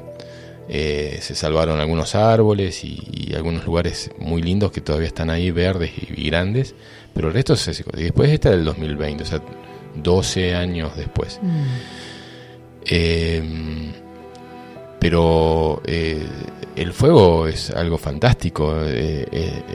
lo que hace el ser humano o, o- o con el fuego, que muchas de las causas, casi todas, son por un tema humano, es lo que hace que eh, eh, le tengamos miedo al fuego. Pero no podemos tener miedo al fuego. Tenemos que cambiar la forma de decir esa, esas, esa frase, porque el fuego está en todo, está en lo que te cocinas la comida o el que come carne que se hace sus asaditos, ahí está, hay fuego. Eh, Creo que no es casual que se lo represente a Jesús con lo que se llama la llama trina, amor divino, sabiduría, sabiduría- sabiduría divina y poder divino, que son tres llamas, tres llamas que están en el cardíaco, ¿no? Que, que encienden, nos encienden en esta comunión con, con lo que nos vive, llamada vida, Dios, conciencia superior o como cada cual lo quiera llamar. Así que sí, claro, claro que sí. Eh, conciencia, conciencia de los elementos en general, no solamente el fuego, ¿no? Porque el fuego no es fuego si hay agua, ¿no es cierto? O si hay tierra que lo apaga. O sea que los elementos entre sí se unen y es nuestro trabajo sobre el miedo que nos genera generan los elementos, porque nos vemos tan frágiles, nos Sí. vemos tan chiquitos e insignificantes, cuando nosotros somos todo eso. Eh, creo que fue en el 2015 que hubo una gran inundación también ahí en, la- en todos lados, ¿no? Sí. Pero en que, que Sí, en Quebrada se llevó siete casas, siete casas, y a nosotros nos dejó aislados eh, de, de nada, de no no no, No po- podíamos sacar salir de casa porque se habían hecho ríos por, por la quebrada, por tres días no pudimos pasar. Eh, al principio festejamos Sí. eh, el agua, esto y otro. Cuando vimos lo que pasó, bueno, ya, ya era una preocupación. Y cuando nos enteramos que se llevó siete casas en la quebrada, ya fue algo más grande, ¿no? Claro. Eh, y, y después tuvimos falta de agua. Y, y así estamos. Sí. Eh, cada, cada vez que... Y, y, y sería una gran oportunidad que nos unamos por el agua. Pero bueno, es difícil. Eh, es difícil que, que nos unamos los vecinos por el agua. Eh, cada uno estamos haciendo nuestros pozos, Claro. cuando podríamos hacer un solo pozo en común. Claro. Pero no sé, parecería que la falta de agua eh, también es una limitación. Pero nuevamente ahí está el miedo, ¿no es cierto? El miedo a no tener, el miedo a la escasez, el miedo a la carencia. Entonces, en vez de poder ser generoso con el otro, que soy yo mismo, ¿no? Si yo pudiera ver a mi vecino como a mí mismo y no solamente como un proyecto, ¿no? Somos proyectos comerciales que vamos a hacer cosas para beneficiarnos. Eh, y todavía nos falta, ¿no? Creo que a, a eso vamos, por eso yo aprecio mucho eh, que nos hayamos unido en el Grupo Norte. en- Yo creo que eso es en el grupo fantástico. milagrosamente. Ese grupo es Una cosa que yo cada vez que voy a una reunión, viste, me parece que, que se puede proyectar muchas cosas, que se puede generar mucho, que mm, eh, vaya a saber para qué nos están preparando, porque se, se- ha comprobado que hemos actuado ante situaciones diversas, no solamente con el fuego, sino con, con la Ruta 17, con, con la inseguridad, con un montón de cosas. Che, esto, pa, Sí, y me parece que es un grupo me gustaría que sea un poco más mu- multitudinario porque somos muchos Muy poquitos eh, a en- trabajar. en- en- sí, pero nos juntamos 20 Sí, que es un sí. montón también Sí, sí, sí. o sea o si somos 20 pero en, el WhatsApp somos 70 bueno, pero 20 Somos es- un grupo importante. es un grupo Sí, sí, sí, grupo. sí. Me gustaría que pasen otras cosas, que ya lo estamos hablando, che, que no sea solamente para ver de solucionar algo. ¿Y por qué no nos juntamos para simplemente compartir Para hablar de una comida, una cosas. picada o lo que sea? Sí. Eh, Bueno, nosotros tratamos de hacer eso, no, no hubo mucha continuidad porque yo me mudé poco, hace poco tiempo y hay muchas cosas que se suscitaron, pero empezamos a hacer ese tipo de reuniones en donde también a veces ah, tenemos hermanos que no se, que no se atreven a hablar de estas cosas porque les resulta como lo sé, lo conozco, pero me da miedo. y creo que a veces este, el, el poder eh, como llevar la banderita de, de un discurso diferente puede ayudar a algunos hermanos que están queriendo ser parte o les gustaría, pero no están seguros, eh, para poner la potencia, ¿no? Porque realmente eh, somos seres humanos con intenciones que en el fondo son divinas. Eh, O sea, lo que queremos es, eh, yo, enti- así lo siento yo, lo que queremos es vivir en paz y que haya amor y comunión. Ese sería el nuevo mundo, ¿no? Un mundo de separación donde cada cual hace lo que quiere. Entonces, tal vez sea este un buen encuentro, sí. Fabián, para proponernos a lo mejor una reunión más grande en donde también se hablen de estos temas, no solamente, no sé, de cosas que... O sea, todo el tiempo eh, se hablan de cosas que no son importantes, que no son trascendentes, y tal vez un encuentro mayor, con un propósito mayor, sea el momento, este sea el momento. Y Sí. entre vos y yo estamos viendo esa posibilidad. Sí, y, y, sa- y saber eh, aceptar los cambios en el camino, ¿no? Porque uno, la, la mente quiere que suceda tal cosa y que pase tal cosa, y yo mañana voy eh, y llego pasado mañana. Eh, y, el, y te cambian la bocha de un momento a otro. Recién, seguro- no sé si estarán escuchando Juan y Vicky, quienes te alquilaron este, Ah, sí, sí, eh, sí. la casita de arriba mamá, de tu mamá. Sí. Quizás estén escuchando, están acá en Capilla. Ah. Eh, y ellos salieron de Uspallata, que están, eh, desde que se fueron de tu casa, Sí. ellos durante cinco años van a ser, Sí. están recorriendo el país Sí. para ver dónde, dónde vivir. Y decidieron en Uspallata. Ah, Eh, así que bueno, se iban para Buenos Aires para hacer un trámite de algo, que se iban a tener que quedar todo el invierno allá en Buenos Aires. y a mitad de camino le sucedió algo con la policía por un tema de la patente de la camioneta que no es la original y que le iban a poner una multa. Entonces, eh, ellos en dos días iban a estar en Buenos Aires y se tuvieron que venir a Cosquín, que es donde está radicada la camioneta, Claro. para hacer eso de la patente. Y le, trans- le va a llevar 21 días hasta que le entreguen la nueva patente. Así que están acá por 21 días. Así que hoy me los crucé, estábamos ahí en estaba sentado ahí en, en Samadhi tomando un cafecito y los veo que venían. Digo, ¿qué hacen estos? Tendrían que estar en camino a Buenos Aires. Claro, Vaya a saber lo que tienen que vivir acá en estos 21 días hasta que le entreguen la patente. totalmente. Y, y uno tiene que aceptar que esas cosas suceden. Porque ellos no podían ir a Buenos Aires con eso porque Sí, eh, la multa Sí, sí, era grande y, y vaya a saber si no se la volvían a hacer en Buenos Aires. Mm. Eh, algo que ellos no, no No tenían, conocían. no conocían porque no sabían que la patente no era la original. claro, claro. Eh, perdón por contar estas intimidades de mis amigos, pero digo, No, pero esa- esas cosas que te hacen cambiar de rumbo. así es.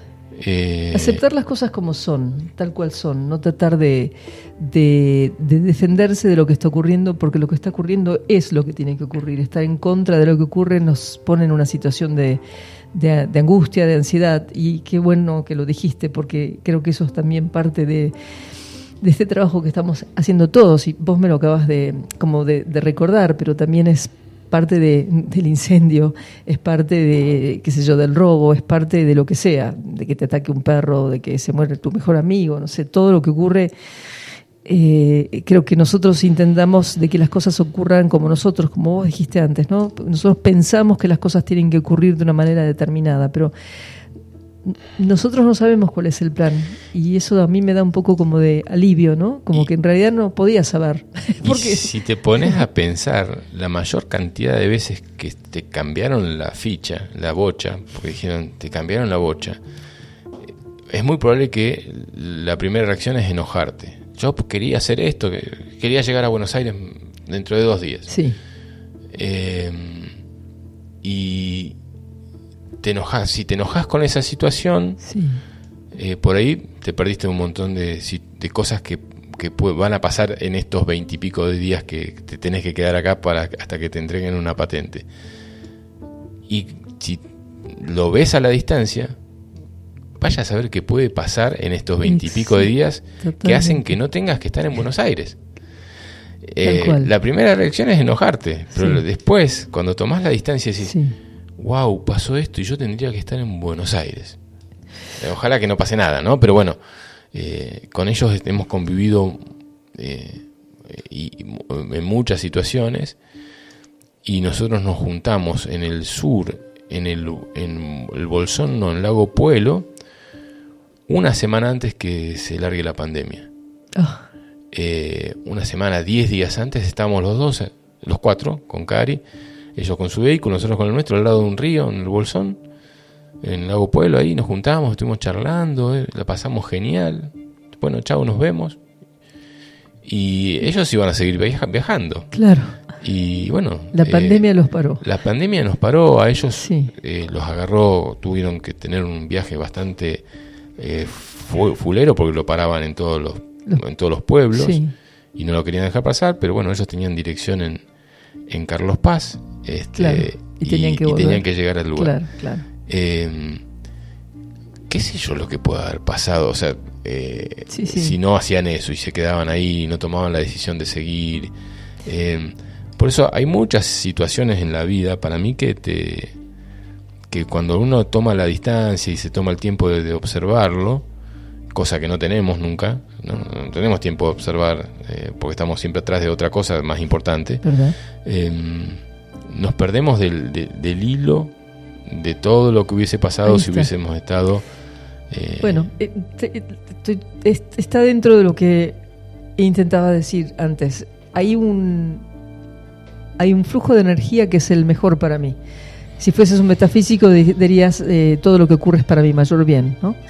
Hay un flujo de energía que es eh, lo mejor para mí porque están las mejores experiencias para que yo sane un estado de conciencia y entre en el estado real, que es el estado del ser, donde estoy presente y estoy experimentando cada cosa sin darle el valor que le doy cuando me enojo porque me cambian las cosas. A mí también me pasa que la primera reacción es ¿por qué me cambiaron las cosas? Y así te cambiaron un, un pasaje de avión y el avión se cayó o nunca pasó. o sea, O lo que sea. Ojalá, ojalá que no haya pasado eso, pero lo que sea. No, me Sí, pasó sí. a mí, me, Ah, pasó, me detuvieron en una, en, eh, eh, iba, venía para Argentina, estaba en el Colorado y el, el vuelo era Colorado, Nueva Jersey, Nueva Jersey, Argentina. Y el vuelo salió cuatro horas más tarde. Cuando llegamos ya se había ido el vuelo de Argentina. Yo quedé varada, varada dos días en el aeropuerto junto con otra gente. Y eh, todo fue muy cómico en ese viaje, te lo contaré otra vez, pero eh, la gente que estaba en el avión que venía para Argentina quedó varada en Puerto Rico, donde había un huracán que estaba acercándose, por suerte no, no terminó de pasar, pasó muy, muy cerca, o sea que era el peor lugar donde querías quedarte. Me acuerdo una, una señora argentina que decía, bueno, pero ellos se fueron a, a- Puerto Rico, sí, pero no sabés si van a salir de Puerto Rico, ¿no? O sea, yo tardé tres días en llegar a Argentina, perdí mi teléfono, ahí usé el perdón, otra vez, saliendo de la, viste, cuando pasas y dejas las valijas, Sí, que, sí. te, que te hacen la revisación, se cae el teléfono en la banda transportadora y mm, cuando yo salgo de ahí no lo tengo, no lo tengo, no lo tengo. Entonces, eh, eh, lo que voy a contar ahora tiene que ver con mis prejuicios. Entonces sale una guarda grande, grandota, negra, a preguntarme qué me pasa. Y le digo, es que mi teléfono no está. No, bueno, entonces complete este formulario y este ya se lo vamos a mandar. Digo, no, discúlpeme, necesito ahora para avisar a, a mi familia que yo este, eh, estoy llegando con tres días de atraso a Argentina. Entonces, bueno, insistí, me dijeron, bueno, bueno, bien, muy bien, eh, acá tenemos una cámara que registra absolutamente todo, ya la vamos a llamar. Eso era a las 5 de la mañana. Ocho y media de la mañana no aparecía mi teléfono, así que me voy a tomar un desayuno y cuando vuelvo, mientras tanto averigüé si me compro un teléfono, cómo hago y si me acuerdo, hago que una persona que tenía un negocio y tenía un WhatsApp y que hablaba español, eh, eh, me- yo hablo inglés, pero digamos que eran todos hispanos porque estaba en, en justamente en un, eh, ¿cómo se llama? El duty free, ¿no? Sí. Eh, me dan el teléfono, hablo con mi hermana, le explico lo que está pasando, vuelvo a donde estaban eh, estos guardas, que eran todos de color. Antes de eso me pasó otra cosa que tiene que ver con lo mismo, pero bueno. Y yo todo el tiempo iba caminando diciendo, Padre, ayúdame a perdonar mi proyección, mi creencia en la pérdida, mi creencia en que, en que no les importo, mi creencia en que porque ellos son negros y yo soy blanca va a pasar algo. Todo el tiempo haciendo eso, ¿no? Cuando llego cambió la guardia. Entonces vuelvo a decir, mire, yo vengo a buscar mi teléfono. Ah, no, pero yo no sé nada. No, pero ¿cómo no sabe nada? Ah, espere. Y entonces llama a la otra guarda, la que yo había visto al principio, y me dice, oh, sí, sí, su teléfono está ahí adentro. Y me dan el teléfono. Y yo sentí, y eso, ahí está el, el miedo, otra vez, el miedo y el perdón del miedo. Yo trabajé todo el tiempo para perder el miedo de esa pérdida, porque ahí estaban todos mis contactos, todas las cosas importantes. Entonces, eh, como vos decías antes, todo el tiempo estamos siendo, entre comillas, puestos a prueba. Nadie nos pone a prueba. Son, son, son fotogramas de nuestra película de los cuales podemos salir eh, sin, sin, no- la palabra no es herida, pero digamos, sin daño o tremendamente dañados. Cuando nos oponemos, que es lo que estabas diciendo vos ahora, cuando nos oponemos porque tenemos miedo de que no se cumpla nuestro plan a lo que está ocurriendo. Con eso te puedo contar muchos ejemplos. Yo porque enseño un curso de milagros lo digo, digo, lo llamo un milagro, porque sí, se produce en la mente esa sanación. Es que eh, todos son, son, son pruebas, eh, na- nada es castigo. Eh, para mí, yo trato de ver todo como una, un- una enseñanza y no como un castigo. Sí. Eh, porque a mí me hace crecer más eh, eh, pensar eh, dónde está la enseñanza Claro, que buscar el castigo y, y- y cu- y buscar culpables Claro. de, de esto que me está pasando. Eh, no es fácil, es un ejercicio como cuando decís, bueno, quiero trabajar mi cuerpo, mi físico. Al principio duele, al principio te cuesta y después dices, che, qué lindo, si hoy no hago esto, ¿no? Y, y ir al gimnasio, salir a correr. Eh, yo justa- justamente en este momento estoy en un proceso que tengo que empezar a activar mi cuerpo porque lo tengo bastante eh, est- estancado desde hace un tiempo y eso me está pasando facturas eh, físicas. Y, y cada vez que salgo a caminar digo, che, qué lindo esto, pero me, me cuesta empe- empezar a, a ponerlo en práctica seguido. sí. Eh, pero cuando empezás, che, qué bueno esto. Sí, sí, sí. Eh, y yo creo que pasa lo mismo con, con- con esto de poner en práctica el, el buscar eh, en las situaciones el aprendizaje y no el castigo o la, o la, o la bronca o, o los culpables. Estamos en una situación eh, muy, muy linda en la humanidad en este tiempo. Eh, o podemos ver que se está cayendo el mundo. Eh, creo que esta es una gran oportunidad que estamos teniendo eh, Sin este lugar a tiempo. dudas. ¿Mm? Sin lugar a dudas. Yo, sí, no, el, el castigo significa que tengo un gran ego que cree que es culpable de algo. Y ah, yo a mí me gusta siempre la perspectiva del curso que dice que no hay culpables. Simplemente experiencias. No hay culpables. No hay alguien que es víctima o victimario. Uno dice, sí, hay víctima y victimario, porque en realidad cuando yo hice constelaciones me di cuenta que estaba influenciada. Bueno, uno sabe todo eso porque como terapeuta uno, uno sabe eso, pero cuando uno lo ve, va al fondo de la cuestión, sabe que en realidad todo es una experiencia que me lleva solamente a aprender, como vos bien dijiste. O sea, el castigo es como una cosa que, no sé, es demasiado antigua, no sé, no entra mucho en mi Muy- mente el muy castigo. ¿no? Sí, exacto, exacto. Pero bueno, cuando, cuando hablamos del perdón, creo que el perdón no es algo religioso, sino que es una idea que nos ayuda a transformar eh, todos los estados, que, parten del miedo, como dijo antes Ariel, ¿no? que todo lo que me saca de mi paz parte del miedo, porque el ego cree que es culpable, el ego cree que le deben, el ego cree tantas cosas, entonces creo que la medida que vamos eh, permitiéndonos eh, hacer, gracias por las palabras, me encantaron, un ejercicio de mirar a eso que está pasando en mi mente, porque tengo que recordarme que esta emoción es parte de una memoria, de algo que yo ya viví muchas veces desde que nací, si no creo en vidas pasadas, por él. Si quiero en vidas pasadas, a lo mejor en vidas pasadas paso por las mismas experiencias, ¿no? Entonces, eh, ¿cómo puedo estar acá teniendo una experiencia feliz si todo el tiempo estoy eh, en el enojo de lo que ocurre, en vez de estar en la aceptación de que eso que está ocurriendo es para mi mayor bien, ¿no? Me gusta esa decir eso, es para mi mayor bien, porque eso trajo aparejado otras cosas, que era tal vez eh, eh, aprender a tomar distancia también de, de lo que me está ocurriendo, o sea, mirarlo y decir, bueno, pero me gusta una, una hay una escritora y maestra que se llama mm, Byron Katie que, que te hace cuestionar ¿es esto real? ¿Viste cuando vos te algo estás enfurecido no porque era la- esta persona y estás ahí en el cuento ¿no es cierto? ella te invita a pensar ¿es esto real? o esto es como un invento que yo estoy haciendo porque además estoy acostumbrada a pensar de esa manera. Estoy acostumbrada a asociar que si esto es, es así, es por esto que es así, y en vez de dejar, en vez de hacer lo que dijiste antes, que es tomar distancia y observar, y permitirme sentir, bueno, ¿y ahora cuál es el próximo paso? ¿no? Por eso, cuando empezamos a hablar de este tema, no sé por qué tuve una sensación del proceso que se da en el alma cuando uno está en el medio del caos, en el medio del caos, cuando uno dije el fuego porque el fuego fue como dramático, pero puede ser alguien en la guerra. Puede ser Solzhenitsyn hace, no sé, 60 años atrás en, Siberia, en la cárcel, y el tipo presente, porque él decidió, yo no me voy a morir porque me, me, me- me metieron en una cárcel. Yo estoy vivo, ¿no? Decidir si, si lo que yo quiero es vivir, estar vivo, es también como soltar el miedo. Eh, en mi caso es observando y entregando a lo superior en mí eso que no me sirve porque no me permite sentir realmente lo que está pasando, ¿no? Porque el miedo me, me cierra el cardíaco, me cierra la panza y no puedo sentirme viva. Entonces, como vos bien dijiste, y te agradezco mucho, y con esto vamos a concluir que estamos ya llegando, no es eh, la- el final del programa todavía, pero bueno, quedamos Final de la en charla. el final de la charla.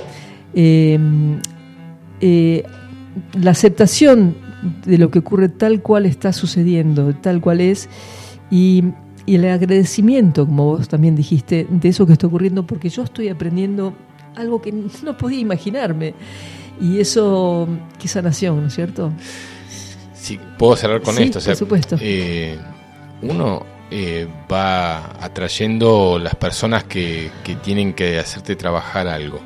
No, Totalmente. eh, casi siempre pasa así, ¿no? O sea, eh, vos elegiste nacer un, ser una familia que por ahí eh, vos como mujer eh, tuviste un padre que fue duro con vos y que no, no lleguemos a los extremos, pero que no que abusaba energéticamente, ¿no? Que es, muy común que un padre sea el hombre de la casa y que vos tenés que hacer esto, vos tenés que hacer esto. Y vos te vas de tu casa y, te, eh, y después te pusiste de novio y te casaste con alguien Que es como tu padre. que es como tu padre. Así. Y te enojaste con ese porque no, otra vez. ¿Y yo, ¿qué, qué pasa? que Y te separaste y volviste a otra pareja y que también tiene esa misma energía. Y hasta que un día te quedaste sola. Decías, bueno, listo, ya está, me cansé de que, que esto y esto. Se repitan. Sí.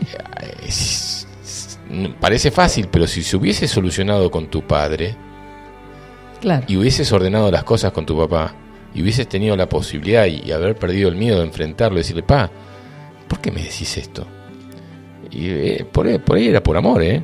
Eh, te- porque, por sobreprotección. Totalmente. Y te perdiste la oportunidad y te enojaste y tu papá se murió y después vino un esposo, otro esposo.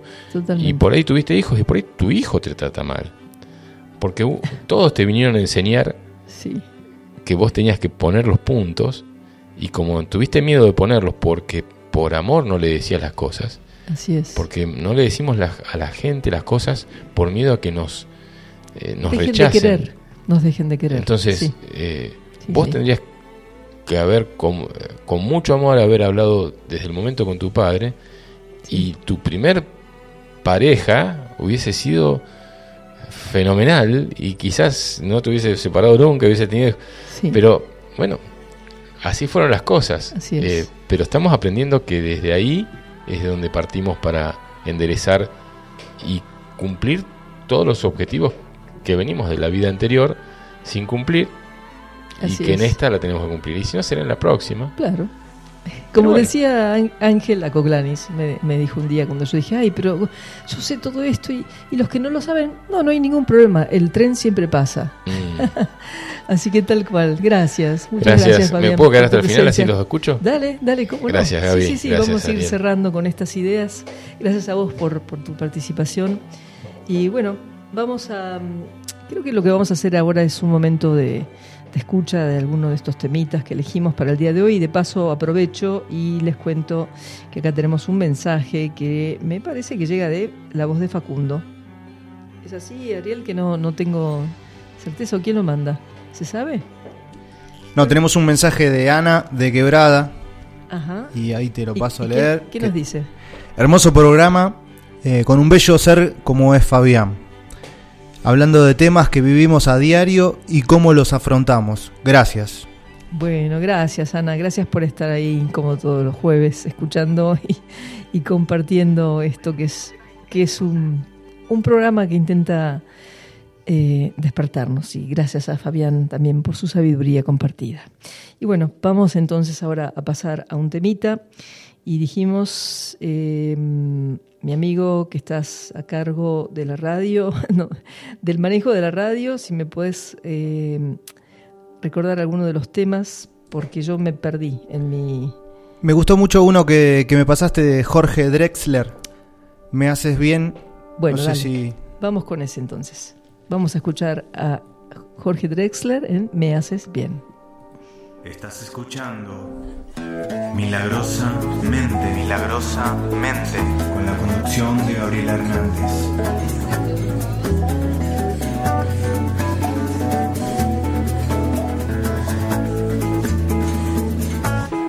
Para contarte canto, quiero que sepas cuánto haces bien, me haces bien, me haces bien. Te quiero de mil modos, te quiero sobre todo. Me haces bien, me haces bien, me haces bien. Basta ver el reflejo de tus ojos en los míos, cómo se lleva el frío para entender que el corazón no miente, que afortunadamente me haces bien, me haces bien, me haces bien.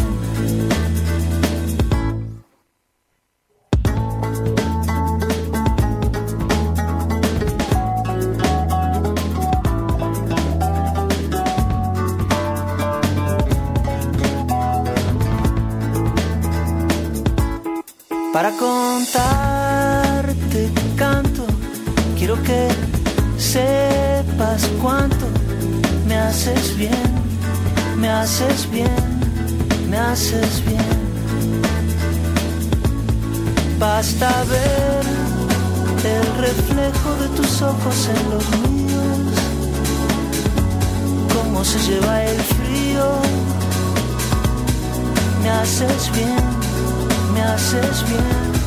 Me haces bien, me haces bien, me haces bien. Me haces bien, me haces bien. Estamos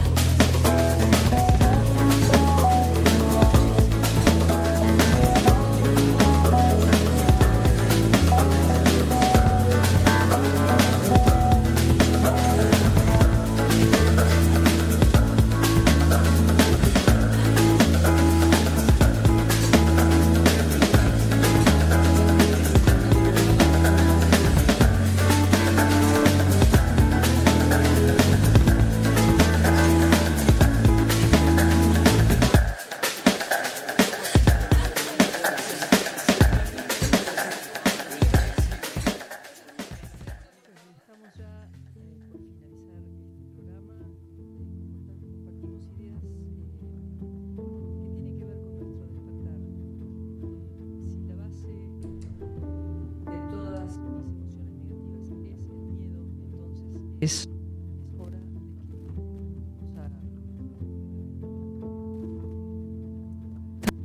¿Micrófono? ¿Está funcionando el micrófono? Bueno, no sé hasta dónde se escuchó, pero lo que estaba diciendo es que si la base de todas las emociones negativas es el miedo, lo que neces- necesitamos hacer es observarnos en el momento en que estamos experimentando esa emoción que nos saca de nuestro paz y comenzar a respirar mientras vamos entregando eso que está por detrás del miedo, que es la creencia de que no tengo derecho a ser amado por eso que en este momento me atraviesa y que me vive, que es la vida misma, o Dios, o la conciencia universal, o como vos quieras llamarlo. Esta es una invitación a que comiences a observar los pensamientos que no te dan alegría, no te dan tranquilidad, que los observes y te preguntes cuánto tiempo más quiero quedarme con todo esto, porque me merezco otra cosa, me merezco reconocer y sentir que soy amor, que el miedo simplemente parte de una experiencia que pedí vivir solamente para reconocerlo y recordar que yo no soy el miedo, que lo que yo soy trasciende cualquier experiencia humana. Por eso como lo que me habita habita entre el reino humano y el reino de lo divino, puedes todo el tiempo llevar tu mente hacia ese estado y puedes pedir la asistencia que te hace falta cuando te sentís sumergido en pensamientos oscuros, pensamientos que no te llevan a un buen lugar. Y podrás decirme tal vez que te sentís culpable de esos pensamientos, pero mi invitación es decirte, no, soltá la idea de la culpa porque estamos todos atravesando una experiencia humana, una experiencia en donde todo lo que vivimos es parte. Esta es tu película. Cada cual está en su película. Cuando te observes en el medio del juicio, cuando te observes en tu intención de separarte del otro, recordate que estás equivocado, que lo que sos, tu ser, no puede estar separado de nada, que la apariencia es el cuerpo, pero que vos sos mucho más que el cuerpo. Y quiero leerte un pedacito más de la lección 121 que dice, la mente que no perdona es débil y presumida, tan temerosa de seguir adelante como de quedarse donde está, de despertar como de irse a dormir. Escucha esto. La mente que no perdona es débil y presumida, tan temerosa de seguir adelante como de quedarse donde está, de despertar como de irse a dormir. Tiene miedo también de cada sonido que oye, pero todavía más del silencio. La oscuridad la aterra, mas la proximidad de la luz la aterra todavía más. ¿Qué puede percibir la mente que no perdona sino su propia condenación? ¿Qué puede contemplar sino la prueba de que todos sus errores son reales. La mente que no perdona ve solamente errores. Contempla al mundo con ojos invidentes.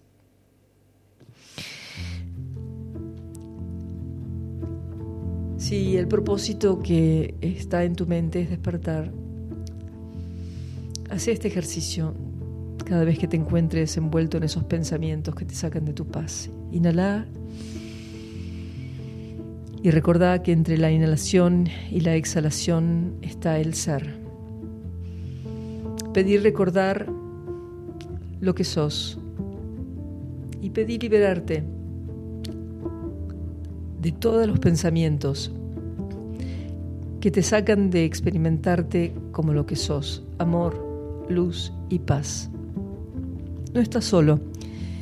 Estamos todos unidos en el mismo propósito y ese propósito es dejar atrás el mundo del sueño para recordar nuestra realidad, la realidad interior, la que te recuerda que sos poderoso, completo, íntegro. Esta es una invitación, no la dejes caer. Recoge esta invitación y usala en tu diario de vivir. Y recordá, el perdón es la llave de la felicidad.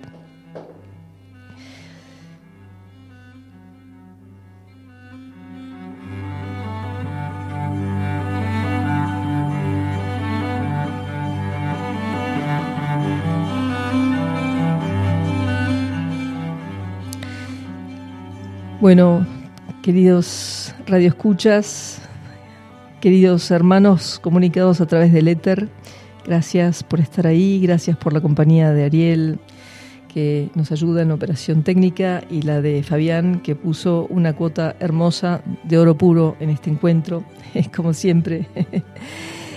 Espero que lo que compartimos hoy te sirva y que esta semana sea una semana llena de alegría, eh, una semana en donde practiques liberarte del peso de tus propias emociones, siempre generadas por el miedo, para que sean reemplazadas por lo bueno, lo grato, que es el amor que fluye a través de tu corazón, en donde está el verdadero fuego, el fuego del amor.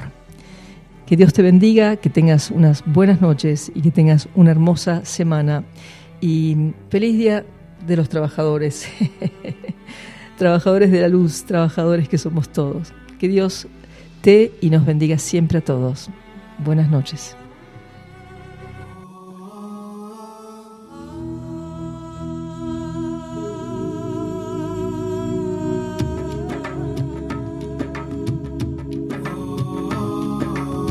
Iba caminando por las calles empapadas en olvido